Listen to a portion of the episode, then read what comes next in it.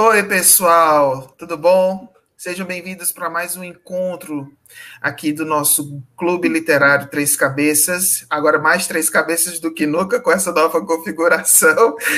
Nesse mês de maio, a gente vai falar sobre o nosso querido Gabriel Garcia Marques, escritor colombiano, ganhador do Prêmio Nobel de Literatura. E, como sempre, nós damos as boas-vindas a todos vocês, também falando dos meus companheiros de bancada irmãos de sangue de alma Isânio Martins e Clever Alves, mais conhecido como Chico. Esses são os meus companheiros, eu sou Breno Alves e este é o Três Cabeças. Desde já peço a vocês que curtam este vídeo, se inscrevam no nosso canal, compartilhem os links, comentem, dê a sua sugestão, a sua sugestão de aprimoramento aqui para o nosso canal, coloque aqui as suas dúvidas, as, os seus conselhos, as suas reclamações, enfim, tudo. Se a gente vai ler ou vai conseguir dar conta, é outra história. Muito obrigada pela audiência que a gente tem recebido, muito obrigado mesmo pela atenção que a gente tem recebido de várias pessoas e também sugestões de livros e tal. Como a gente tem feito sempre, né? A gente faz a nossa live comentando o livro do mês. O livro do mês de maio é o Crônica de uma Morte Anunciada, do, como já falei, do escritor colombiano Gabriel Garcia Marques, que a gente tem só no Kindle.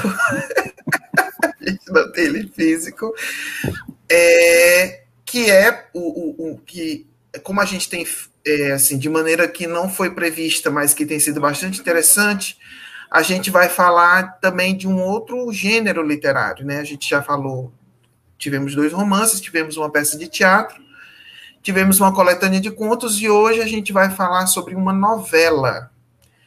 E é bom sempre a gente falar que não é a telenovela, como a gente conhece aqui no Brasil, a novela como gênero literário. Eu vou falar um pouquinho mais para frente. Ela é maior que o conto e menor que o romance.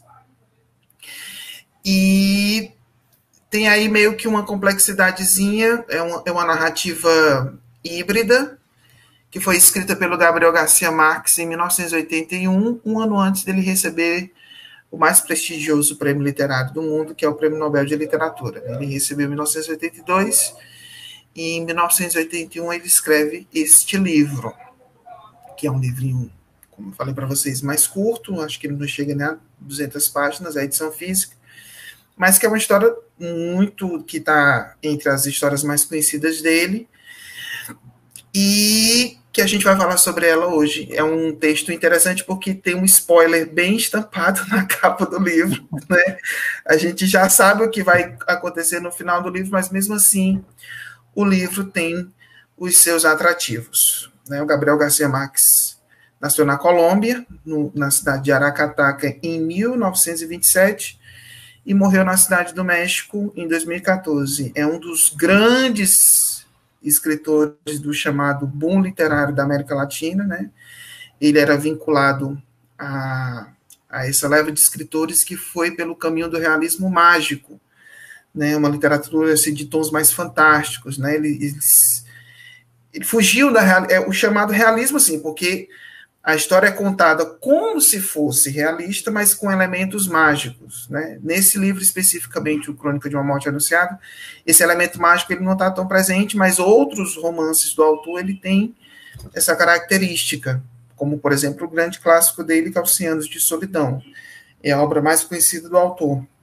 E outros escritores latino-americanos foram também por esse caminho, né? como Mário Vargas Llosa, que também ganhou o Nobel, escritor peruano, o Jorge Luiz Borges, que é argentino, o Cortázar, Julio Cortázar, que também é argentino, Isabel Allende, né, que escreveu A Casa dos Espíritos, escritora chilena, Carlos Fuentes, escritor mexicano, então vários, mais ou menos nessa mesma época, ali por, em meados, né, da década de 60, 50, 60, 70, enveredaram por esse caminho e fizeram a fama, né, e foi assim um boom literário. Também outros escritores, né? Por exemplo, aqui no Brasil a gente tem o José J. Veiga e o Murilo Rubião, que também escreveram mais ou menos na mesma época e que foram vinculados a essa mesma corrente literária, vamos dizer assim.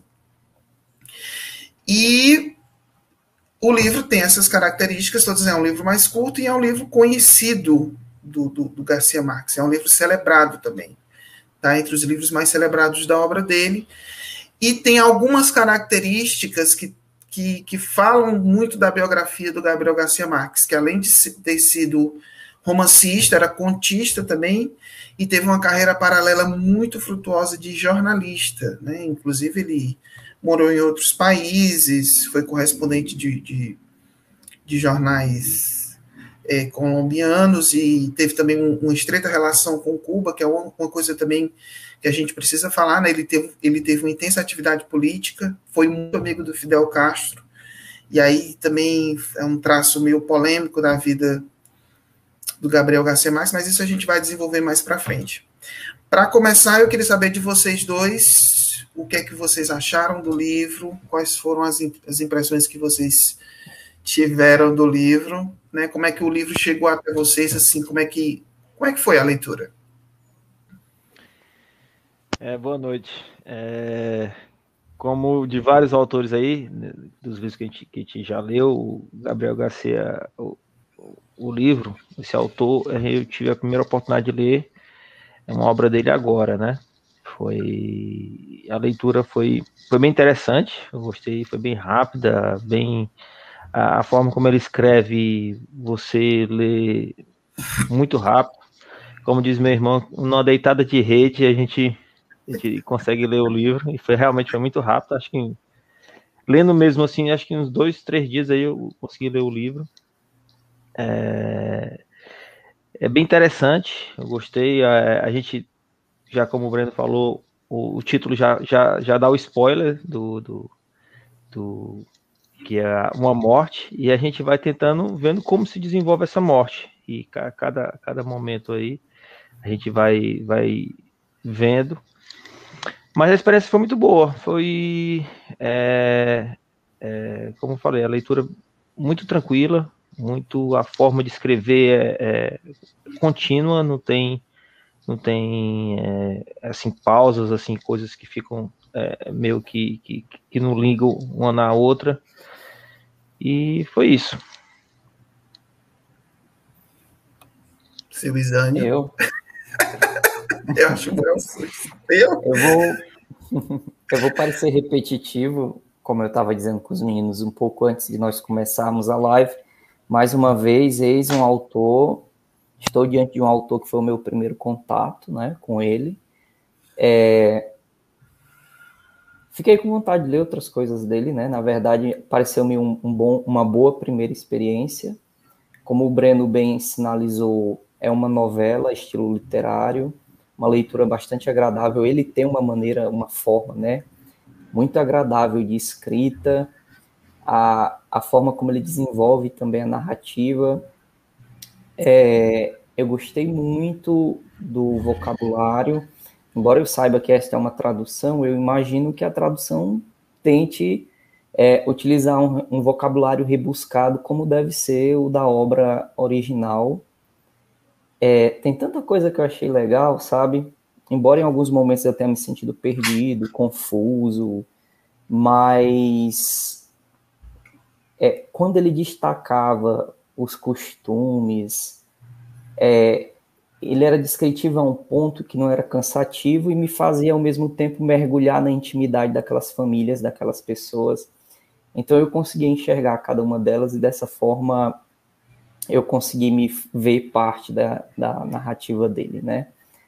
Não era uma novela que eu só é, lia, mas era uma novela na qual eu conseguia participar de alguma forma, como se eu fosse uma visão em terceira pessoa, sabe?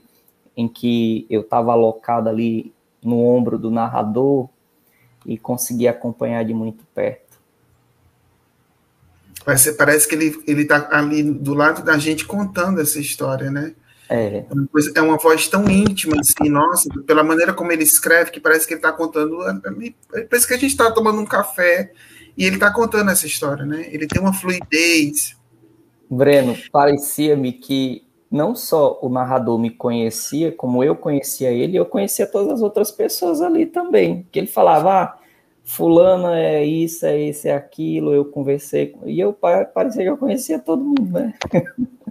E eu acho que é um diferencial também o fato do narrador é, ser também um personagem dos fatos que são narrados, uhum. né? Ele volta para a cidade 30 anos depois, mas ele fez parte daquilo tudo, ele estava naquele jogo todo, né? E eu acho que pelo, essa proximidade e a maneira como ele conta, eu acho que fica, a gente fica muito íntimo daquilo tudo. E apesar do, do livro começar já de, de, cara dizendo que o Santiago Nassar foi morto também, enquanto acordou cinco e meia da manhã para ver o navio onde estava o A gente já sabe a história toda do livro é. na primeira linha do romance. Mas mesmo assim a gente continua porque é uma maneira tão rica, tão, tão fluida de narrar, que, que é fascinante. Tu ia dizer alguma coisa, Clive? Não, ia dizer, quando tu falou da, da intimidade, realmente parece que cara tem um amigo nosso tá contando uma história, né? E vai tirando, que vai falando trechos que fulano, fulano falou isso, fulano falou aquilo naquele momento. E realmente parece que é um, é um tá, tá tomando café mesmo, comendo, tomando cuscuz com café e a pessoa contando a história para você. Exatamente. E eu acho que o fato de ser uma novela, eu vou insistir bastante nesse tema, faz com que o livro também seja muito enxuto, né? Porque o, conto ele tem uma história muito condensada e muitas vezes acontece da gente ficar com aquela ponta solta, mas propositalmente solta, para que a gente fique com aquilo martelando. Né? E o romance já tem uma estrutura muito mais ampla, né? São várias histórias, vários cenários, né? Uma, existe uma complexidade. Eu acho que a novela, estando entre no, no meio termo, tanto facilita para o leitor degustar aquela história, quanto permite que aquilo dali não se delongue mais do que necessário para que a gente tenha uma compreensão exata do que da história que está sendo contada e saiba o suficiente para a gente se encantar, se, se, se apaixonar, se aproximar, enfim. Eu acho que o livro tem essa característica.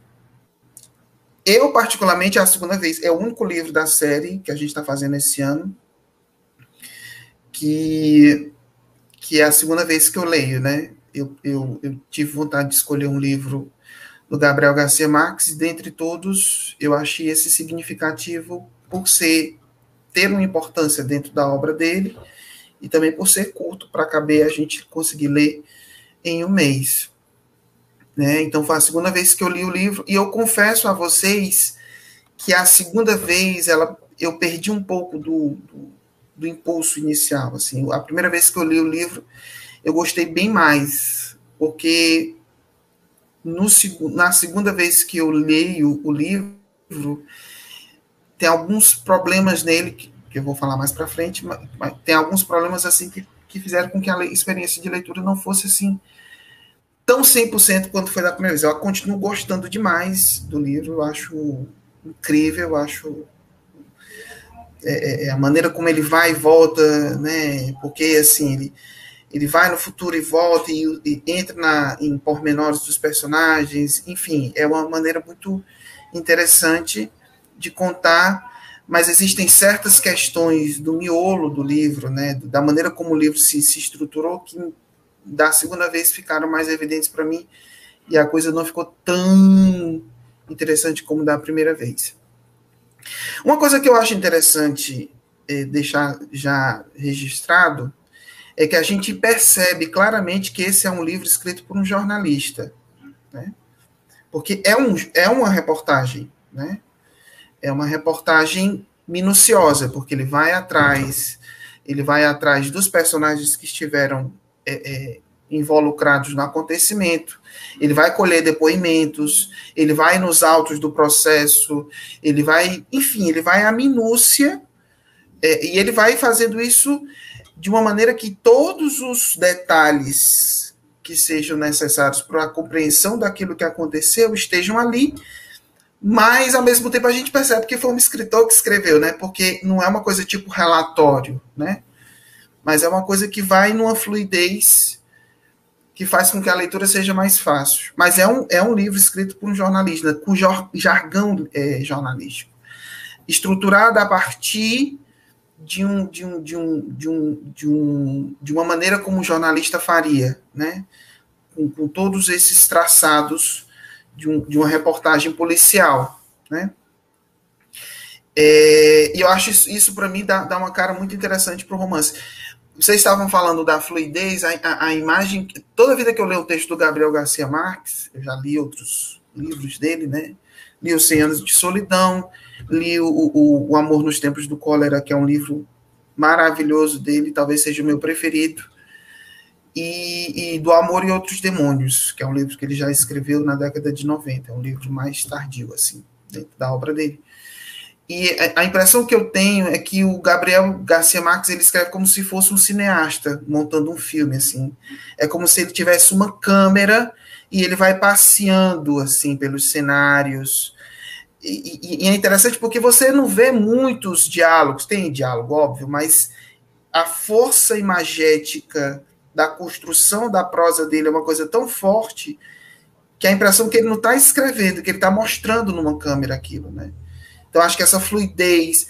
E, e, o livro, pelo fato de ter essa força muito grande do caráter jornalístico, parece que eu estou vendo um documentário. Sabe esses documentários da Netflix que falam de crimes, né? Que agora virou modinha, né? Esses documentários, essas séries documentais que falam de, de crimes, a impressão que eu, que eu tenho é que eu estou vendo aquilo.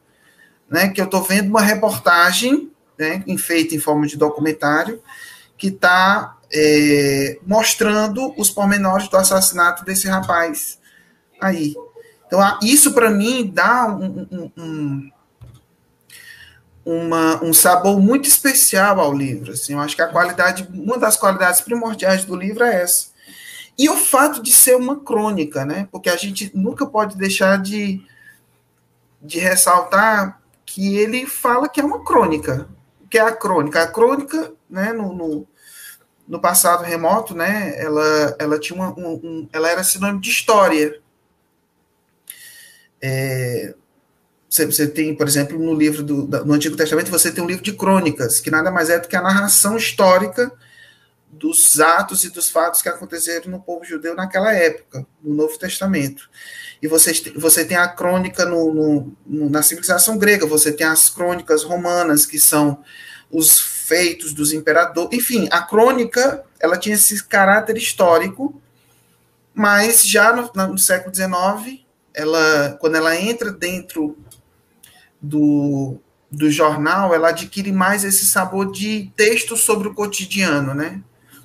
Você vê, o Machado de Assis escreveu crônica, trabalhou em jornal, escreveu, teve uma atividade como cronista intensa, né? A gente tem vários cronistas, né? Paulo Mendes Campos, Rubem Braga, o próprio Carlos Drummond de Andrade também escreveu crônica, Clarice Lispector. É, é, é um gênero literário que, pelo fato de ser ou semanal ou mensal, ele tem esse sabor muito de divagação sobre um tema cotidiano. E aquilo dali vai sendo contado meio que despretensiosamente. Por que, que eu estou dizendo isso? Porque quando o livro ganha o nome de Crônica de uma Morte Anunciada, eu acho que reforça esse caráter jornalístico e também dá muito essa ideia do caráter de formar um, um, um, um retrato daquela sociedade, da maneira como aquela como aquela sociedade vivia, os costumes, os valores, enfim, eu acho que isso é muito interessante da gente falar, né? E, e é isso, assim, o livro para mim ele, ele, apesar de algumas coisas terem feito com que a experiência não fosse tão boa como da primeira vez, eu acho que o livro ele tem qualidades suficientes para ser descrito já, apesar de não ser um livro tão antigo, né? É um livro que tem 40 anos só de publicado, apesar de já ser considerado um clássico. Eu não sei qual a opinião de vocês a respeito disso que eu acabei de falar, não sei se vocês concordam ou não. Eu concordo, Breno. É, à medida que eu ia lendo, eu sempre pensava em perguntar para vocês, ou mesmo buscar na internet se havia sido filmado, se havia de alguma forma migrado da, de, dessa mídia, né, do livro, para uma outra mídia de audiovisual, porque como tu bem falou, o texto é tão fluido e a forma como ele narra lembra muito a, a fórmula de narrativa facilmente adaptada para o cinema, né? Que a gente vê tanto hoje em dia, né? Tem muitos escritores, principalmente de literatura infanto-juvenil, que já escrevem como se estivessem escrevendo um roteiro, já vai que de repente faz sucesso e dá para ir para a tela Enfim, mas eu tive sim essa impressão, mas só que de uma forma bem feita, né? Tem que se dizer essa diferença que é importante.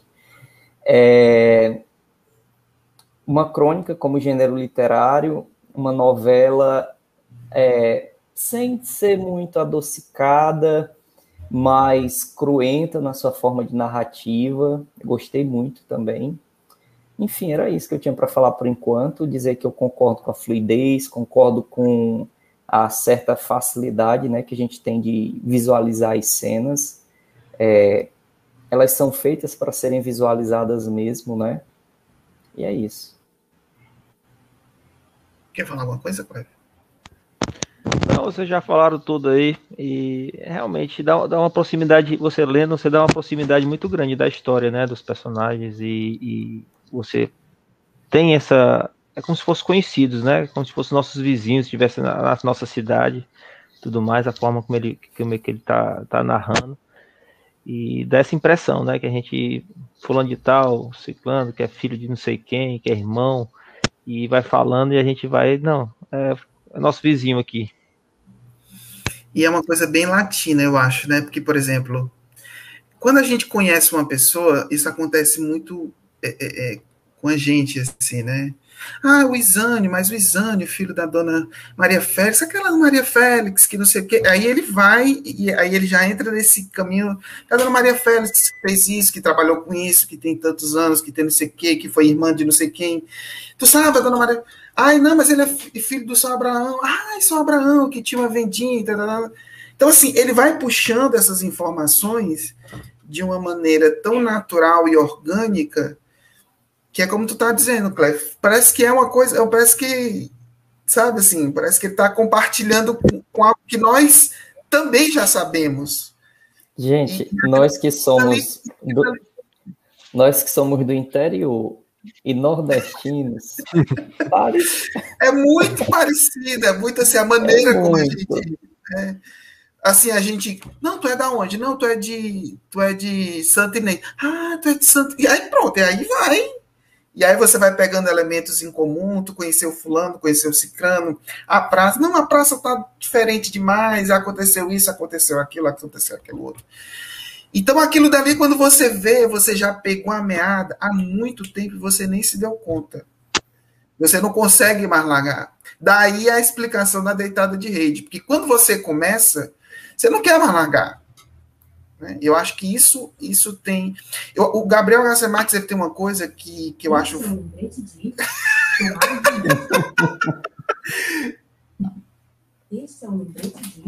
Isso é uma coisa que é muito. Isso é uma coisa que eu acho muito interessante no Gabriel Garcia Marques, que existem escritores que são muito mais marcados pelo estilo e existem escritores que são muito mais marcados pelo fato de serem contadores de histórias. Por exemplo, se você vai ler Guimarães Rosa, existe ali, pelo estilo do Guimarães Rosa, uma dificuldade muito grande de você adentrar no enredo, porque ele tem uma linguagem muito difícil de você absorver no primeiro momento. É diferente de você ler, por exemplo, um texto do Graciliano Ramos, que é um texto mais limpo, mais seco, mais direto, e ele está interessado em contar a história. Você lê um texto, por exemplo, do Érico Veríssimo, ele está contando a história.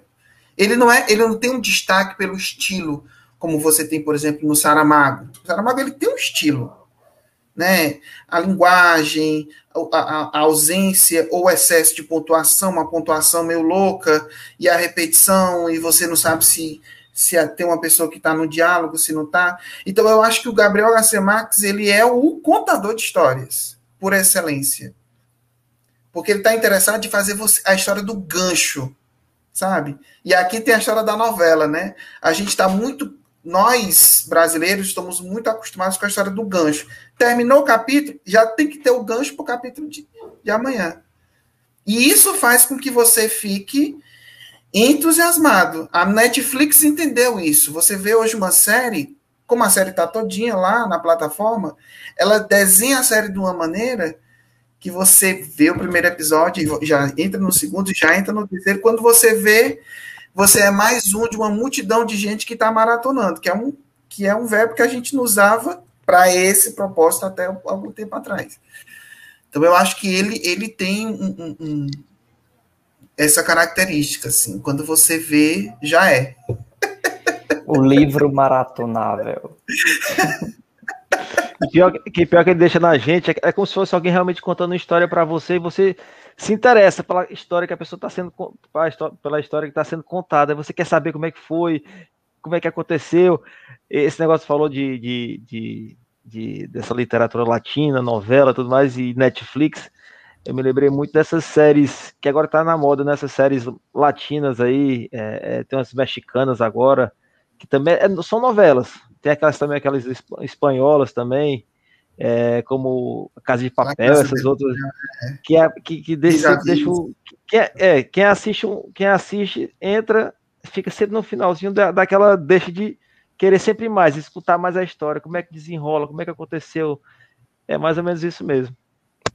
É, porque assim, na crônica de uma morte anunciada, embora logo nos primeiros minutos a gente já saiba que o nosso protagonista morreu, eu queria saber como era que tinha, como era que tinha acontecido, né? Eu queria os detalhes. os detalhes, detalhes. do rolê, né? O que é que aconteceu nesse rolê aí que a galera acabou metendo a faca no bucho é, E ele vai e ele vai liberando esses detalhes ao, aos poucos, né? O porquê da morte, ou quem foram os assassinos, a investigação da morte que se deu depois, a autópsia né, que foi feito. Eu achei fantástico. Me lembrou uma parte por um padre. Me lembrou um, um trecho da minha vida, viu? Eu, eu, morava no interior do Piauí e eu era o único médico mais próximo da região e havia tido um crime.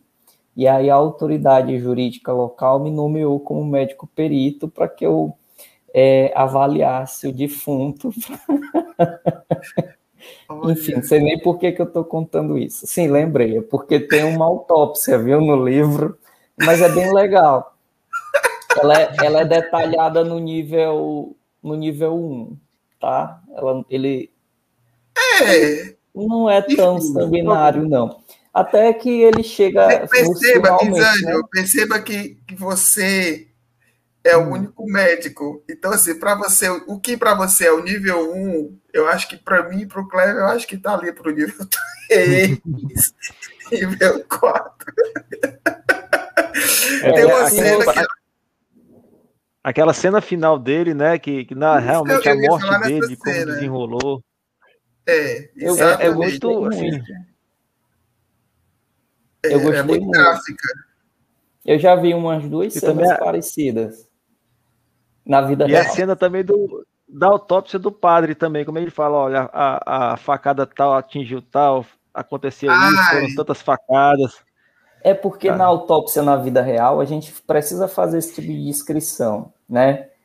É, onde foram os ferimentos perfurantes, perfurocortantes, a forma como eles aconteceram, os órgãos que foram acometidos, a profundidade, então você precisa ser descritivo nesse nível. E, e, e, ele foi muito feliz, viu, na descrição dele. Parecia assim. Parece uma... jornal, é isso que eu estou dizendo, não é uma é, reportagem de jornal. É, é interessante, é uma crônica mesmo. É, vamos vamos para a história, né? É. Porque a gente está aqui falando, falando, falando, e, e, o enredo a gente. Porque, assim, na verdade, o enredo do livro é bastante simples.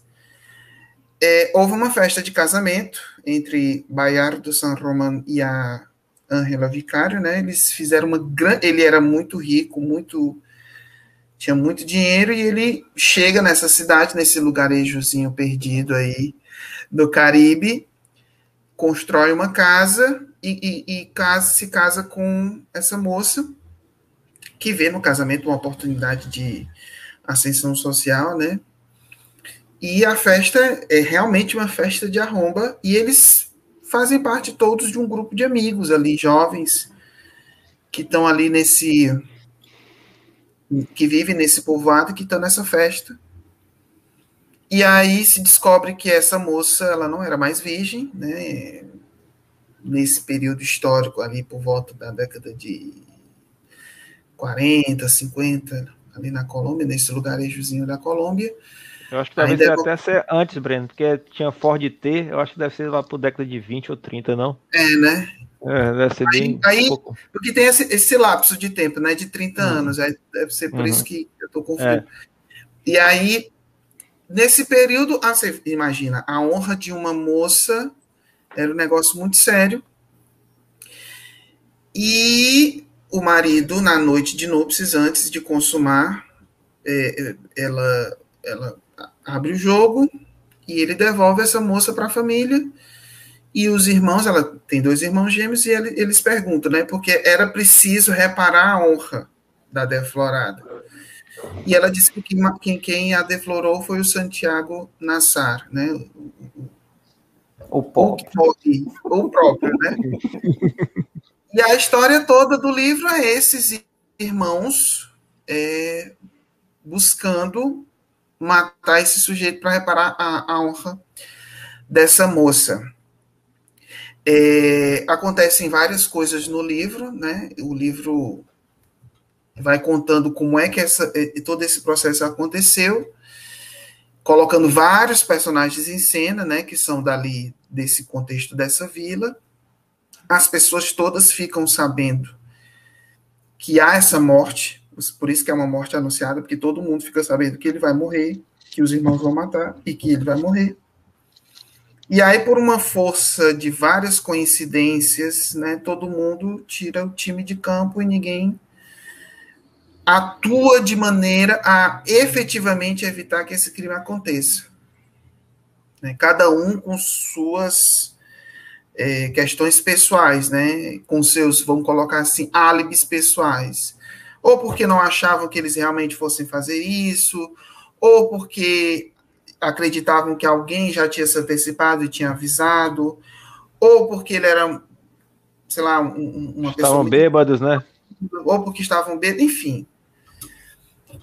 E aí, nessas circunstâncias, a coisa vai se, desenrol vai se desenrolando, e, e aí o, o, o, o suspense todo do livro está exatamente nessa tensão que vai sendo criada apesar de nós sabermos que essa pessoa vai morrer e que eles vão efetivamente consumar o ato do assassinato, e mas a gente fica naquela tensão de saber como vai acontecer.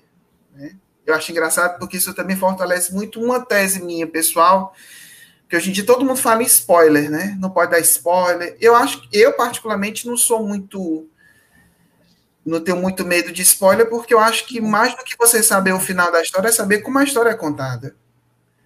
Dependendo do tipo de suspense que acontece, você saber o final da história é um detalhe.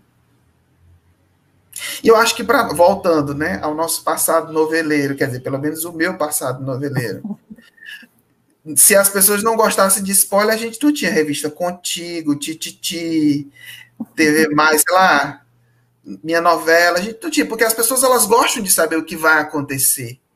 Manchete. Elas sabem o que vai acontecer e elas vão assistir para isso. Claro, tem gente que não gosta de jeito nenhum, que, que aquilo dali tira o prazer e tal.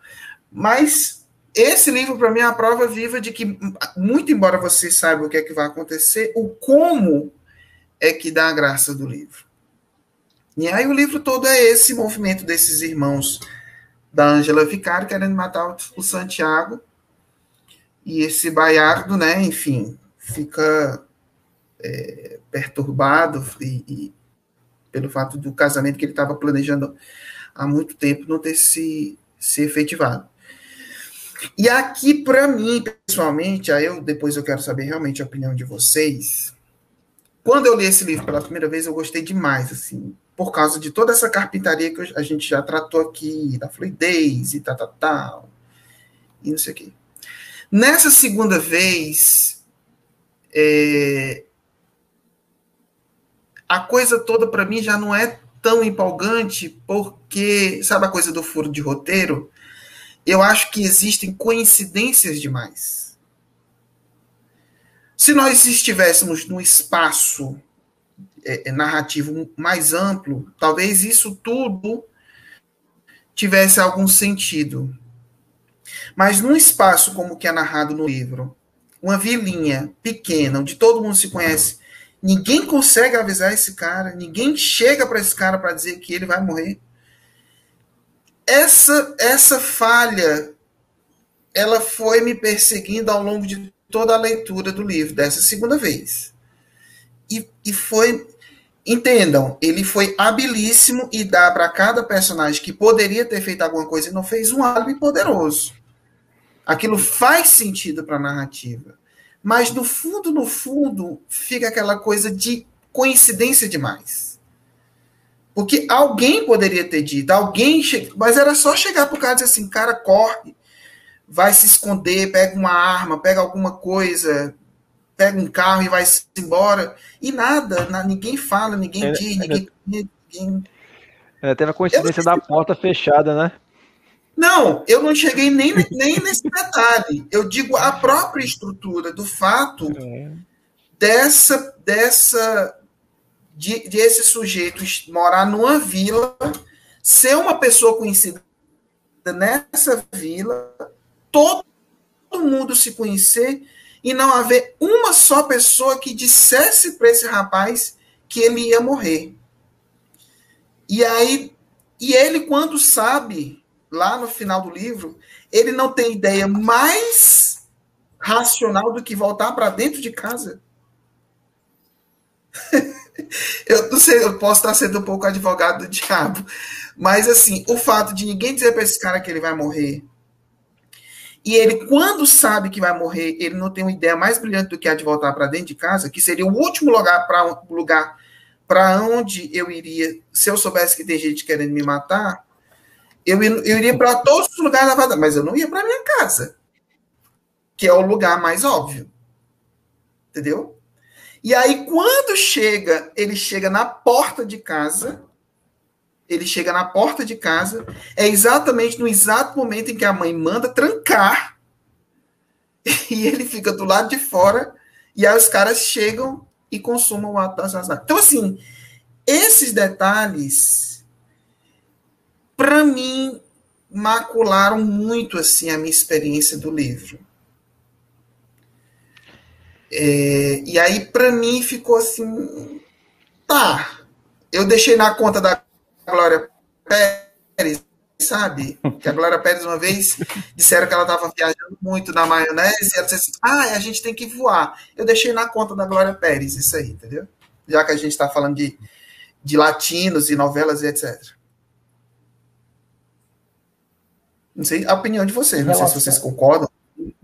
É, eu concordo, eu concordo. Realmente teve muita coincidência. É, não, fulano de tal não vai, não vai matar ele, porque ele é rico, ninguém não vai ter coragem de matar. Realmente teve isso. O que me deixou realmente assim um pouco assim uh, insatisfeito em relação à história em si foi a questão do do, do Santiago morrer e ter sido acusado de uma coisa e, e aquela questão de é como se não, não tivesse prova, né? Uhum. É, não tivesse uma prova. Só não sei se por, por questão de, de alguma inveja que teve, alguma coisa, e acusou, não sei se foi real, se não foi, mas ficou aquele negócio de. Não de, esclarecido. Não esclarecido. É, ficou, ficou faltando esse, esse, esse salzinho aí na, para mim na história. Especificamente em relação a isso que o Breno tinha falado, eu, eu ia percebendo aquele lugarejo, né, aquela vila, como um lugar de, em que não se costuma acontecer grandes coisas, né? Então, eles viviam uma vida muito morna, sempre acostumados às mesmas pessoas e aos mesmos pequenos eventos. Tanto é que qualquer coisa diferente da rotina daquelas pessoas virava um grande evento, né? O casamento foi um evento estapafúrdio, embora as pessoas, os convidados, ficassem alojados na Porcilga, isso tira o brilho e o luxo de qualquer evento. A simples passagem do bispo no navio, no rio, ele sequer parou e pisou o pé dele, o pezinho dele na, na terra do lugarejo, isso já era algo extremamente grandioso. Então, em relação ao bispo, eu queria só falar que eu não sabia que as pessoas comiam sopa de crista de galo e jogavam Nem galo eu. fora. Nem Descobri eu. nesse livro, viu? É, sim, voltando a, a- Antes que eu me perca aqui. Então, então, é, parecia-me isso, um, um lugarejo onde nada de extraordinário acontecia, né? nada de fora do ordinário daquelas pessoas acontecia. Tem uma frase em que um dos personagens diz: Ah, esta é uma terra de maricas, somente eu poderia evitar tal desfecho. Mas mesmo a pessoa que pensava assim, né, ela tem atitudes entrecortadas, não é? Ele não consegue de fato é, ir adiante no seu plano de maneira efetiva de evitar a morte do, do Santiago. E o Breno, no começo da nossa conversa, falava sobre a presença dos elementos é, fantásticos né, na narrativa do, do autor, do Gabriel Garcia, e isso é muito minha opinião, tá, gente? Pode ser que não corresponda nada à verdade. Para mim, esse certo é, é, essa certa anestesiar né, da população. Eu sentia a população muito anestesiada diante do evento, né, como se fosse uma, é, uma inevitabilidade dos acontecimentos, algo assim predestinado a acontecer, e, e tudo colaborava para que aquela coisa acontecesse, entendeu? Inclusive a não ação das pessoas, a não ação dos outros personagens, para que essas águas todas desaguassem naquele desfecho, sabe? E isso para mim parecia-me muito um elemento fantástico e eu quero compartilhar com vocês, porque quando eu li It, a Coisa, do, do Stephen King, são autores completamente. Meu filho, eu falei de Glória Pérez. Você falar, falar de Stephen King, é... você ganha. Quando eu, li o, o, o It, a Coisa, o Stephen King, eu, tinha, eu tive esse mesmo incômodo, porque os adultos, eles não tomavam uma iniciativa, uma participação, eles eram completamente alheios ao sofrimento, ao, ao que acontecia com as crianças. Só que lá no Stephen King, ele explica isso pelo lado do fantástico, que era o poder do, do monstro, né, do, do It. A coisa era justamente esse poder de fazer com que os adultos fossem um tempo inteiro é, vivessem de forma inebriados por uma aura, né, por uma por uma mist, uma, uma névoa, um nevoeiro. Lá eles se esqueciam, né? Eles se esqueciam Isso. do monstro. Passava um certo tempo, como era 27 anos, né? 27, 27 anos. 27 anos, eles nesse período eles acontecia algo que eles se esqueciam e precisava reaflorar É. para Só que lá o Stephen King ele descreve isso, deixa isso muito claro, né? Afinal de contas, ele precisa descrever porque nós não vamos adivinhar o que está passando na cabecinha dele. E aqui, enquanto eu li esse texto, essa crônica, eu tinha essa mesma impressão, sabe? É como se existissem amarras, né, prendendo os personagens, amarras invisíveis que os impedia de tomarem ações, né, atitudes que fossem é, romper com aquele desfecho. É, é, como se fosse realmente um, uma Não, forma eu... predestinada de, de escrita. Eu também pensei nisso, né? Pelo fato de ter lido outras, outras coisas do Gabriel Garcia Marques, eu, eu também debitei nessa conta, entendeu? Esse débito eu coloquei nessa, nessa, nessa poupança aí, entendeu? Porque para mim era uma explicação que tinha uma plausibilidade maior. Mas mesmo assim eu não comprava tanto, Isânio, porque diferentemente de outros livros do Gabriel Garcia Marques, em que esses elementos eles saltavam de maneira muito explícita. E ele era claro nas, nas descrições. Ele era claro né? nisso. Claro, o realismo fantástico ele tem essa coisa de, de, de, de jogar o fantástico para você como se aquilo fosse a coisa mais normal do mundo. É uma pessoa voando, né? O, o, o cara tem duas cabeças, sabe assim, essas coisas assim. O pássaro o fosforescente que tá voando é, na Por isso que é realismo mágico.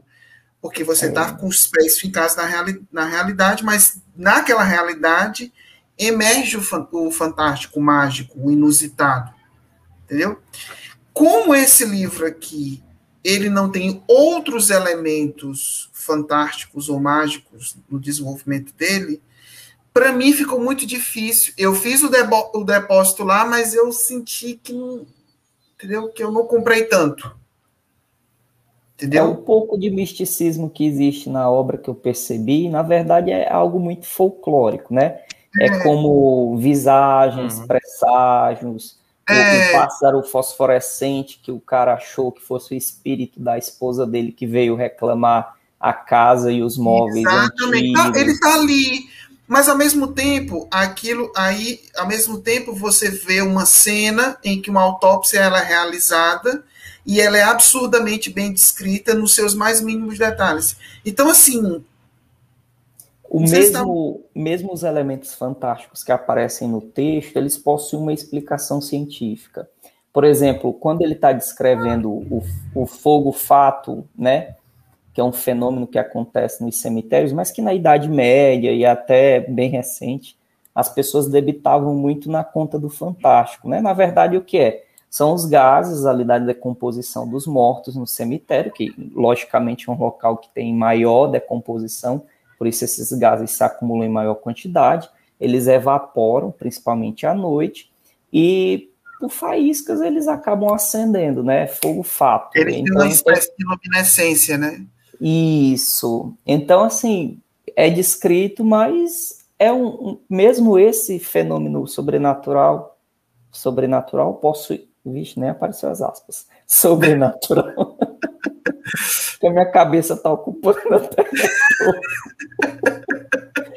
Mesmo esse efeito sobrenatural, ele na verdade tem uma explicação e um entendimento científico muito claro. Então, eu fiquei muito assim, realmente, na corda bamba, como você está dizendo, Breno. Eu não consegui. Eu, eu, eu, é aquilo que eu falei. Ele dá uma explicação plausível para a amarração toda.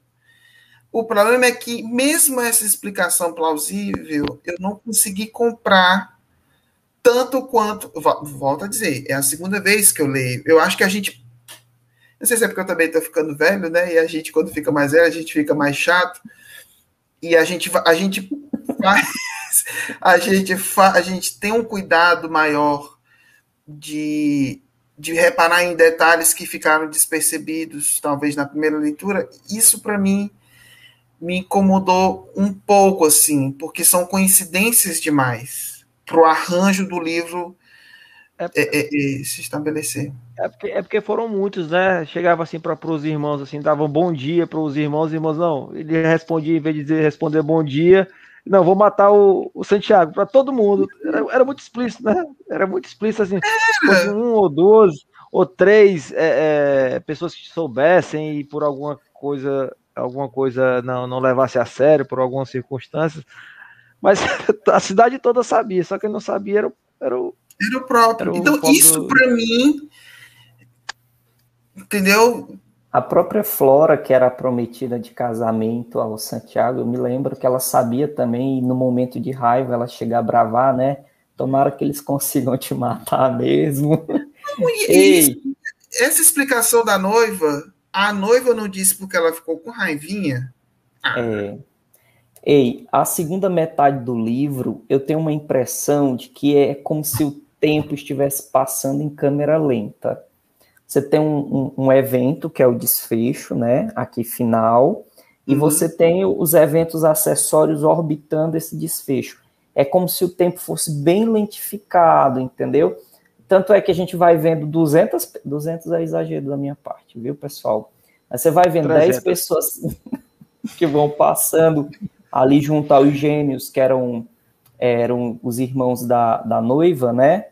E que, que tinha sido desonrada, e que tantas e tantas pessoas falavam com ele, e eu ficava assim, gente, é, é essa meia hora aí tem quanto tempo, né? Ela dura quanto tempo? Não sei se vocês é eu... tiveram essa impressão.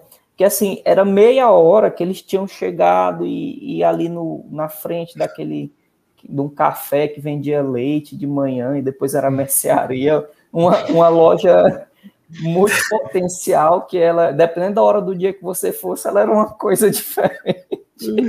Então, nessa meia, vendia cachaça, nessa meia hora, acontece muita coisa. O povo vai na mercearia pedir é, produtos que nem existem, mas na verdade, só para ver se era verdade que eles estavam lá com a faca na mão de matar porco para matar o, o, pobre velho Santiago.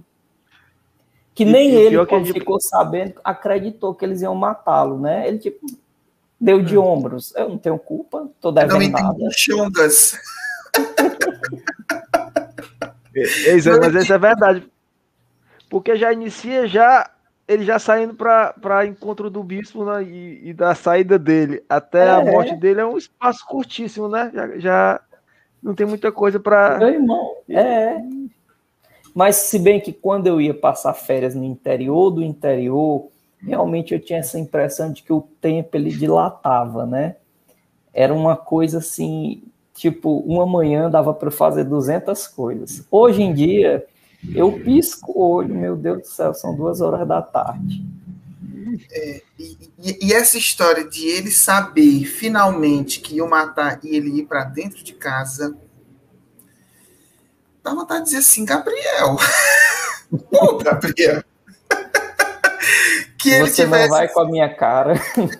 que ele tivesse sido assassinado no meio de uma estrada, é, no meio dos matos, de uma perseguição, mas o cara não tem outra ideia brilhante do que voltar para dentro de casa sabendo que estava todo mundo sabendo e só ele não sabia.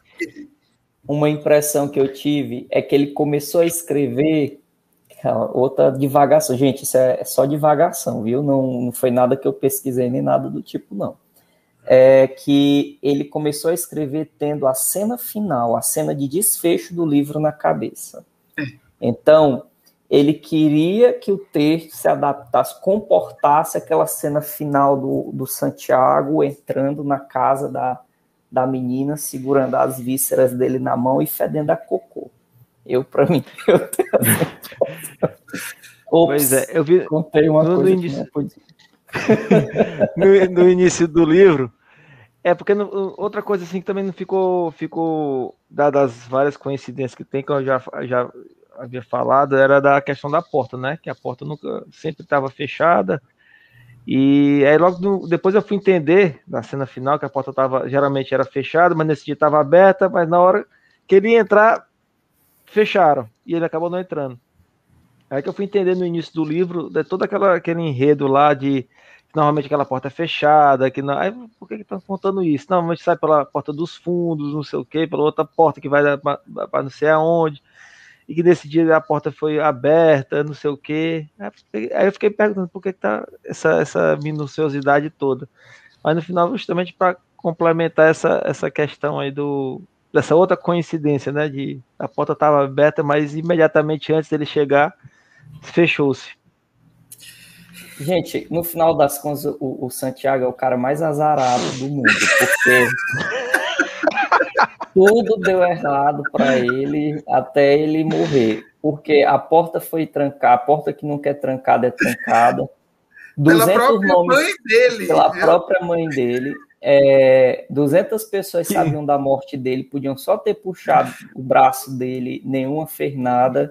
As poucas que tentaram foram todas atividades ineficazes. O cara da Câmara, gente, entrou para combinar uma partida de dominó disse assim: não, eu vou primeiro combinar aqui meu dominó, quando eu sair, dá tempo. Quando ele saiu, o cara já tinha morrido. Que, que combinação foi essa? E, e até mesmo.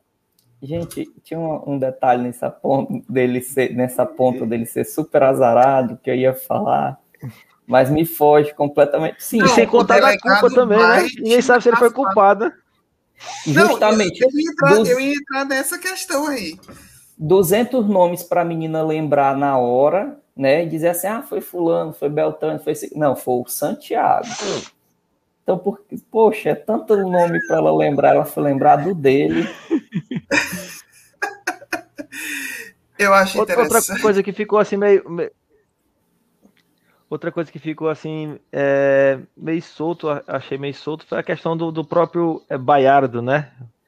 A chegada dele na cidade, como ele chega, é, é, questão dele estar tá dormindo lá, e quando vê a, a, a Angela passando, ah, vai ser minha esposa, aquela questão de, tipo assim, não tem uma, uma, uma, uma ligação assim muito, muito. É uma lógica, uma lógica nisso aí, né?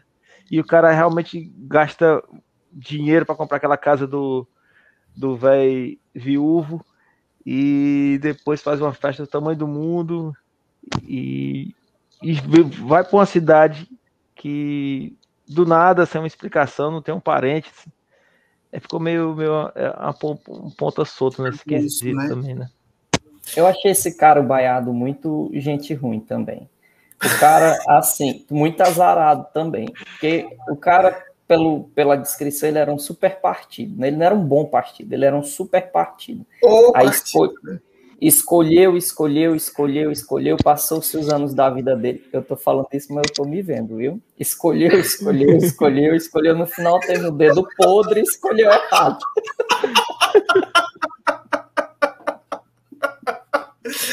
Ah. Existe um elemento autobiográfico dessa.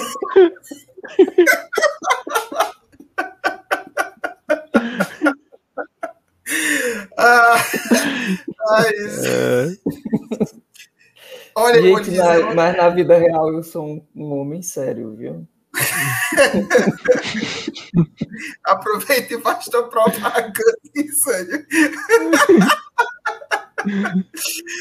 É, uma coisa que eu acho muito, muito. que me deu raiva no livro também, mas aí foi raiva, é quando o Baiardo se encontra 30 anos depois com a Ângela. Eu gostei. Aí eu tive raiva, ó porque botou boneco que não foi pequeno durante 30 anos, não respondeu uma carta. Ela inventou essa história. Que isso eu estou dizendo, que aqui esse mistério não é como da Capitu, não. Eu tenho certeza absoluta que o Santiago nem triscou nessa criatura. E aí o pobre velho morreu. Ele é tão azarado que ele não sabia nem por que, ele tá.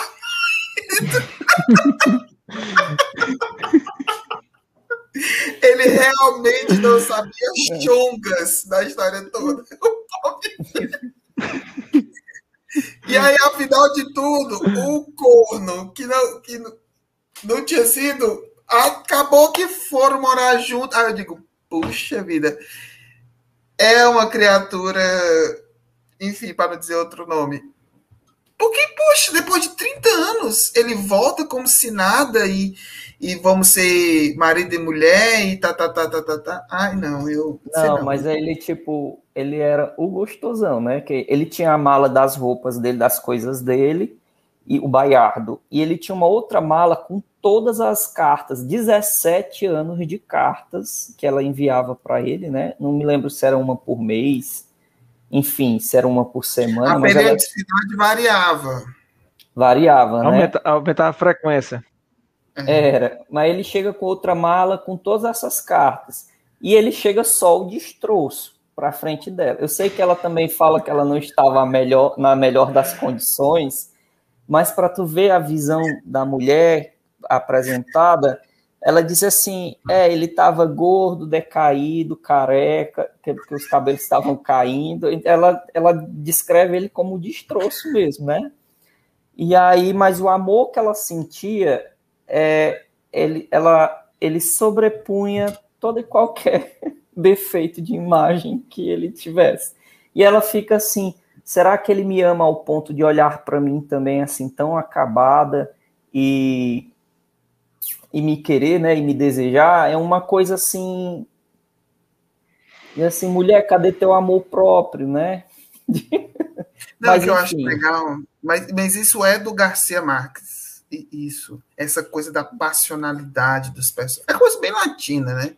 Eu amo aquela mulher e eu espero. O, o amor nos tempos do cólera, ele espera, acho que ou é 40 ou é 50 anos pela mulher para se casar com ela. É um negócio assim, essa passionalidade, esse amor, essa coisa toda, que é uma, é um, é uma característica bem latina, né? Que, que, que acaba justificando um pouco essas, essas atitudes dos personagens. E é como vocês falaram, né?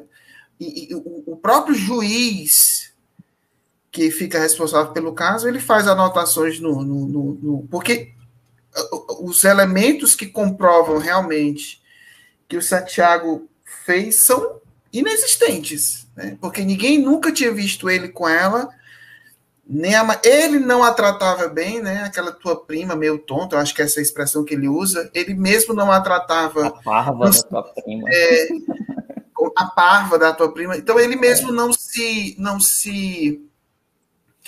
Então assim não existe nenhum tipo. Ela soltou um nome aleatório, né? E, o comportamento dele, né? No próprio dia, né? Como se não, porque se fosse realmente ele tivesse culpa no cartório, ele, tivesse... ele era para ter agido de uma. Era para ter agido de forma diferente, né? Exatamente. Então, assim, é um negócio assim. E aí a coisa toda acontece de tal forma que essas coincidências, quando se juntam e acabam redundando na morte dele, realmente, assim, volto a dizer, é um livro absurdamente bem escrito absurdamente bem escrito. Isso, assim, eu não, eu não teria condições de apontar na carpintaria do livro qualquer reparo, assim, na maneira como essa história é contada e tal. Mas isso, para mim, é, é, esse caráter de, de, de excessiva coincidência faz com que eu não. Porque todos esses elementos que vocês apresentaram, por exemplo, o fato dele ser o fato de ter chegado de supetão na cidade, ter se estabelecido e ter tomado todas. Não sei, de repente pode ser justificável, o justificável por elementos que o, o, o narrador não quis se aprofundar, ou você pode jogar também na própria característica misteriosa, porque também ele, do mesmo jeito que ele chega, ele vai embora, e do mesmo jeito que ele constrói a casa, ele abandona. Então, assim, é um, é meio que. Porque às vezes existem nos livros personagens que ficam realmente como figuras assim, meio embaçadas. Para citar aqui um exemplo, o grande clássico da literatura brasileira recente, O Náufrago, que nós vamos resenhar depois, a Marina é meio que um personagem que você não sabe bem qual é a dela você não, não entende bem como é, o que, que ela gosta, o que, que ela não gosta. Ela fica meio ali nesse lusco-fusco, mas isso é proposital, mas isso vai ser uma conversa que a gente vai ter depois. Então, assim, existe, eu posso justificar isso, mas essa esse conjunto de coincidências que vai redundar na morte do cara realmente para mim pesou. Tu ia dizer Tem... alguma coisa? Tem uma frase no, no, livro em que os personagens usam, na verdade, como escudo, né? Como defesa para para não ação diante do, dos fatos. Eles falam assim: questões de honra, é, questão de honra é assunto sagrado. E ali eles fecham, né, com uma aspa, com parênteses, como um assunto que não era penetrável por outros, né, mas que dizia respeito apenas aos envolvidos no evento. É como o famoso briga de marido e mulher, ninguém mete a colher. Só que não dá para você justificar engolir tantas coincidências sob essa ótica também não, porque é uma vida, né? E outra mais, é uma vida que, ao olhar da maioria das pessoas, era inocente. Então, como é que você não percebe a grande injustiça, né? Que que, que vai se dar e você realmente não faz nada, sendo que você não precisa fazer muita coisa, é só um alerta, um conselho, um grito. Os próprios irmãos que consumam o assassinato, eles mesmos não acreditavam. Uhum. A motivação para o assassinato era muito mais o de reparar uma honra, porque ela, afinal de contas, soltou esse nome. Então, se ela soltou esse nome, é porque foi ele até você investigar o focinho do porco e descobrir que aquilo não é uma tomada, enfim, a honra precisava ser reparada. Então, assim, é, é, é, nem eles mesmos, os, os irmãos da Ângela, eles estão convencidos, é, absolutamente convencidos de que foi esse rapaz que, que deflorou essa moça. Então, todo mundo ali meio que tinham um, um, um, os dois pés atrás com relação à culpabilidade do, do cara, assim. E ainda por cima ninguém fez nada. Nem o próprio padre. o padre, o, o padre, como padre, é um ótimo médico legista, eu acho. Porque misericórdia, nem o próprio padre fez nada para tentar impedir que, que esse assassinato fosse consumado. Então, assim, é, é, é realmente complicado. Agora, Nem a Ângela uma... fez o siga os conselhos da mãe, né? Para enganar é. o, o Baiardo também. É. Tem uma coisa aqui interessante, eu vou pedir aqui para vocês é, é, é, um parêntese, para eu ler aqui um, um, um, pedacinho de um texto, porque um, um escritor, é, um escritor brasileiro descendente de argentinos, um, chamado Julian Fuchs, ele escreveu em 2007 um, um texto para uma revista literária falando que essa história do Crônica de uma Morte Anunciada, ela tem um, caráter autobiográfico. Eu vou ler aqui para vocês. É, diz o Julian, em Sucre, que é uma cidade da Colômbia, numa época pouco anterior a essa, deu-se um sofrido, porém nada misterioso assassinato de seu amigo Caetano Gentili Chimento. A história era de novela, olha a história da novela de novo. Uma antiga e ressentida namorada havia acusado o rapaz de desrespeitar suas prendas virginais e os dois irmãos da garota juraram vingança em nome da família. Perseguiram Caetano por toda a cidade até, até encurralarem-no em frente à sua própria casa. Em desespero, a vítima esmurrou a porta, mas a, mãe não abriu, pensando que fossem os assassinos. Suas, suas entranhas já escorriam pelos talhos abertos por numerosas facadas quando ele finalmente conseguiu entrar. A um só tempo, desgostoso e fascinado, Garcia Marques pôs-se a averiguar as minudências do ocorrido. Sua mãe, amiga da outra, descobriu-lhe as intenções e as reprimiu. Se queria escrever aquela história, devia ao menos respeitar a dor alheia e garantir que a senhora nunca a lesse.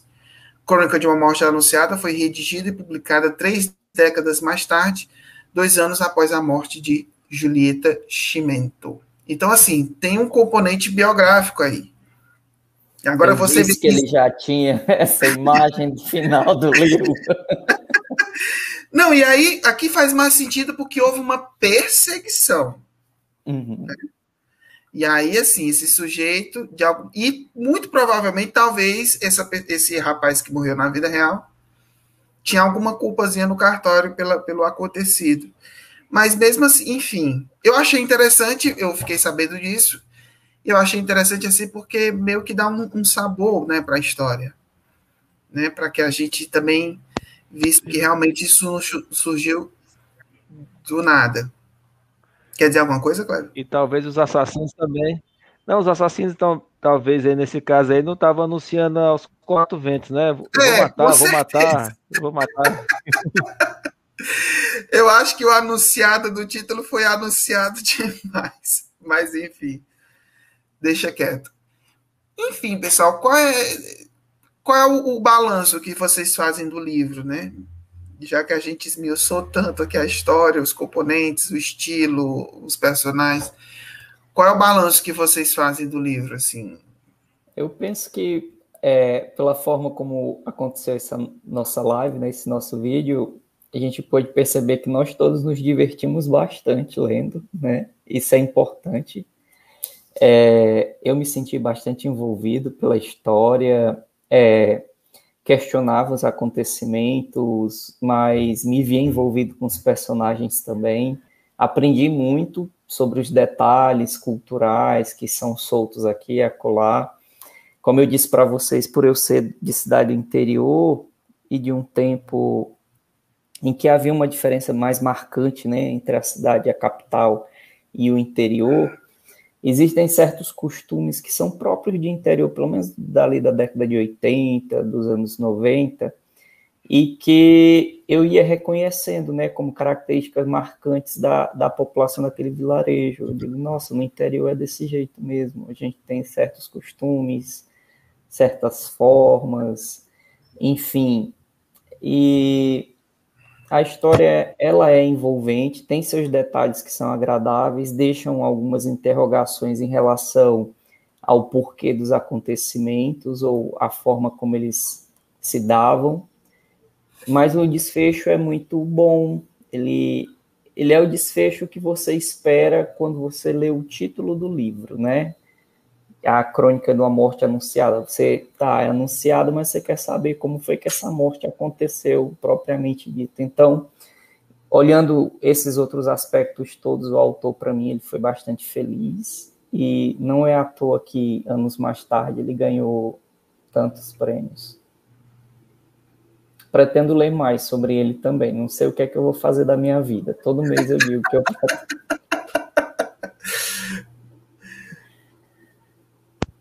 Fala, e, não, no, pra mim é, é como o Isane falou. É, é, como eu sou do interior, né? Do, do interior do Piauí eu me identifiquei bastante com essa história, é, como se fosse fulano de tal, que é o dono da mercearia, ciclano, que é o homem rico da cidade, é, o outro que é, é o que? Assim, e, e, vi, e realmente deu esse, esse sabor de, de, de, ler, de conhecer a história, o contador de história foi, era exímio, contador de história, dava gosto de escutar, você queria saber, e por isso que foi, foi assim, uma coisa puxava a outra.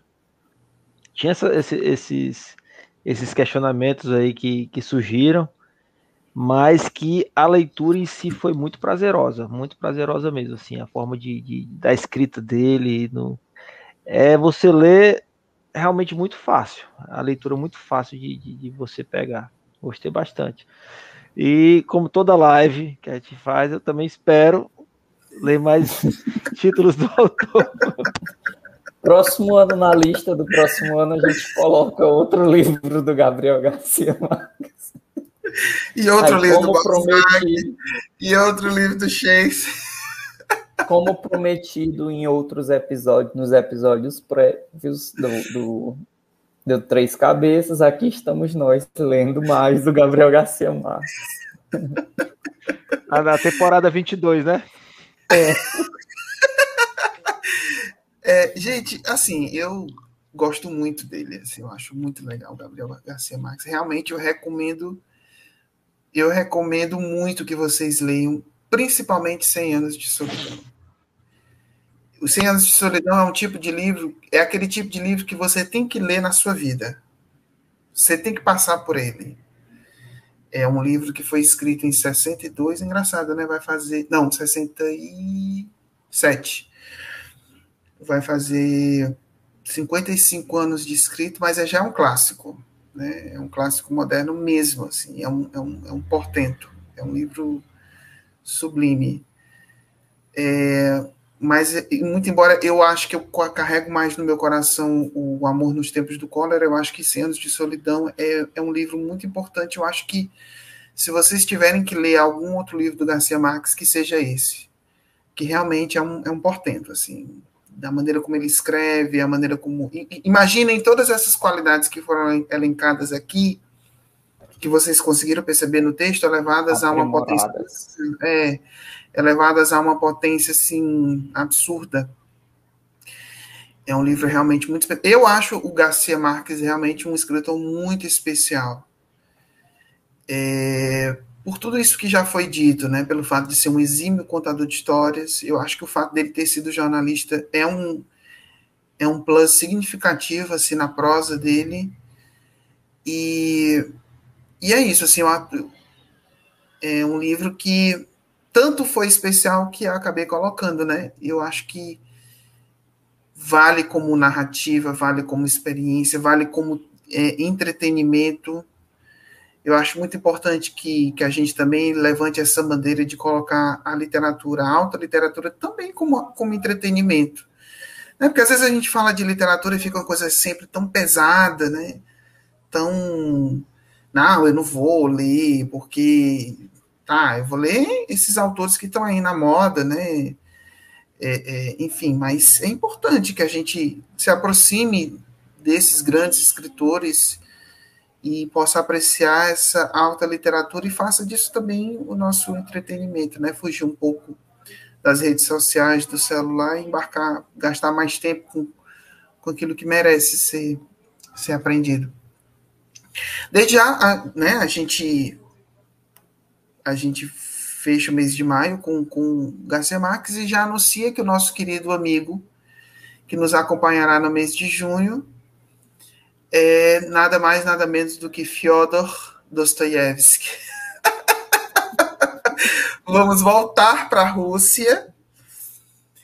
É... E o Dostoiévski, diferentemente do Tolstói, ele, ele tem uma prosa assim um pouco mais desordenada, mas é igualmente genial. E o livrinho que a gente escolheu foi o Memórias de Subsolo, que não é tão fácil assim da gente abordar, mas eu acho que vai dar certo. Dostoiévski, é, só ele, sozinho, é uma universidade de letras inteira. eu acho ele incrível e eu sou suspeito para falar, e a gente vai falar sobre ele no próximo mês. É, não sei se vocês querem colocar mais alguma coisa, fazer algum tipo de comentário.